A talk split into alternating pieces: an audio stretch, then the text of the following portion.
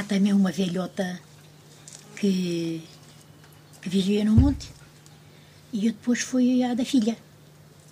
E ia para o mato, afora, tira, tira, bec, bec, para o mato afora. Chegou lá adiante e encontrou um lobo. Agora come-te, o lobo. Tem paciência, mas agora come-te. Ai, não. Olha, não comas agora, que eu vou ao casamento do, da minha neta. E já vim mais gorda. Nessa altura já me comes. Mas agora ainda estou tão magrinha, viste, estou magrinha. Não vale a pena. Então está bem, tá bom. Aquilo tudo falava nessa altura. Falavam os lobos e falavam as velhas. Abalou a velhota, tira, tira, bec, bec, foi a da filha. Bom, chegou lá, houve o casamento do neto. Quando acabou com isso, diz ela, ah, ai, diga lá como é que é, agora vou para casa. Até o Globo está aí à minha espera. Ele disse logo que me esperava. Ai, não senhora, espero que a gente temos aqui uma cabaça.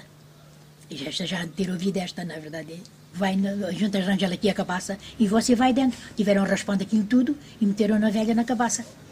Bom, a bala rebolando e encontra, viu então o, o velho, diz ele. Ó oh, cabacinha, não viste uma velhinha? Eu não vi nem velhinha nem velhão. Cor, cor, cabacinha, cor, cor, cabação.